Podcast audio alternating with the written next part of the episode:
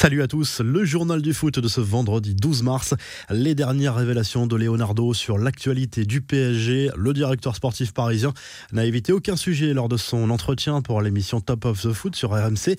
Le Brésilien est d'abord revenu sur la qualification contre le Barça en Ligue des Champions avant de confirmer le coup de gueule de Pochettino à la mi-temps après une première mi-temps catastrophique.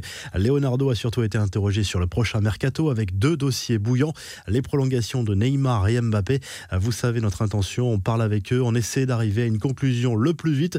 On parle, on avance et je pense qu'on va arriver à une conclusion ou du moins à une idée claire de la position de chacun pour le futur, a expliqué le dirigeant parisien.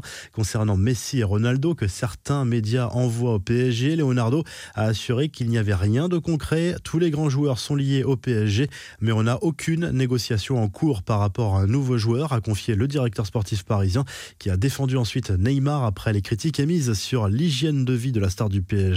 Ce n'est pas juste aujourd'hui de parler de Neymar de cette manière. Il est irréprochable.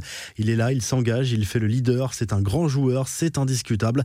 Les autres infos et rumeurs du mercato, la première concerne encore le PSG. André Di Maria serait sur le point de prolonger l'Argentin dont le bail actuel se termine en juin prochain.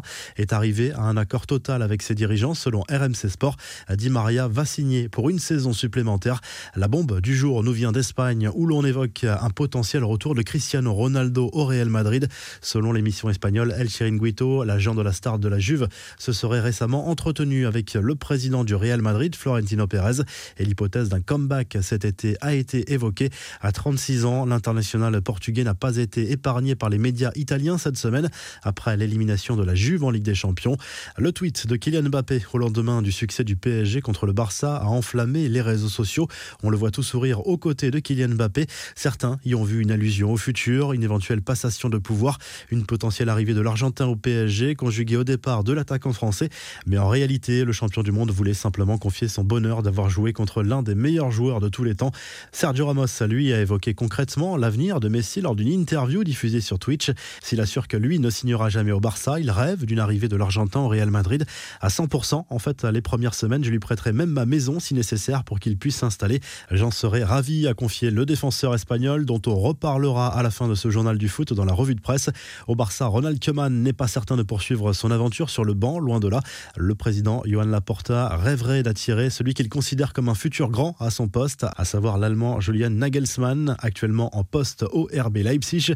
Quel avenir pour Raphaël Varane, annoncé sur le départ ces dernières semaines? Marca assure que le défenseur français aurait enfin ouvert les négociations avec le Real Madrid pour une éventuelle prolongation, alors que son nom circule du côté de Manchester United et du côté du Bayern Munich. Le départ de Kingsley Coman est d'actualité. Selon le Daily Mail, le Français pourrait faire l'objet d'une offensive de Chelsea l'été prochain. Plusieurs clubs anglais, dont Manchester United, sont sur le coup.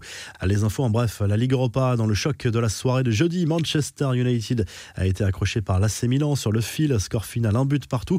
Une rencontre notamment marquée par un énorme loupé d'Harry Maguire en première période. Tout seul à un mètre du but, le défenseur des Red Devils a envoyé le ballon du tibia sur le poteau. Voici les autres résultats de la soirée. Arsenal s'est imposé 3 buts à 1 sur le terrain de l'Olympiakos. Victoire de Tottenham 2-0 contre Zagreb. La Roma et l'Ajax sont quasiment en quart après des succès 3-0, respectivement contre le Shakhtar Donetsk et les Young Boys de Berne. Les matchs retour dans une semaine. Canal Plus et Beansport renvoyés dans les cordes. Le tribunal de commerce de Paris a débouté les deux chaînes qui avaient saisi la justice pour exiger de la LFP qu'elle remette sur le marché le lot numéro 3 des droits télé de la Ligue 1 qui correspond à deux matchs par journée. Ce lot est actuellement détenu par Bein, mais sous licencié à Canal pour 332 millions d'euros par an. Le trophée des champions 2021 se jouera à Tel Aviv. La LFP a choisi la ville israélienne pour accueillir cette rencontre qui opposera le futur champion de France au futur vainqueur de la Coupe de France. Le match se jouera une semaine avant la reprise de la Ligue 1, soit le 1er août prochain. La revue de presse, le journal L'équipe consacre sa une à Kylian Mbappé et Erling Haaland, présentés comme les nouveaux cracks du football mondial avec ce titre. Prise de pouvoir, allusion au fait que l'attaquant parisien est celui de Dortmund disputeront les quarts de finale de la Ligue des Champions alors que Messi et Ronaldo sont éliminés avec leur club. Sergio Ramos à la une du journal AS ce vendredi lors d'un live sur Twitch. Le défenseur du Real Madrid a évoqué son avenir et assure qu'il n'a pas de nouvelles de son club concernant une éventuelle rénovation. Ramos affirme au passage qu'il peut encore jouer 5 ans minimum à haut niveau. Il parle aussi de ses regrets par rapport au départ de Cristiano Ronaldo en 2018 et avoue que l'élimination du Barça en C1 lui procure une certaine satisfaction.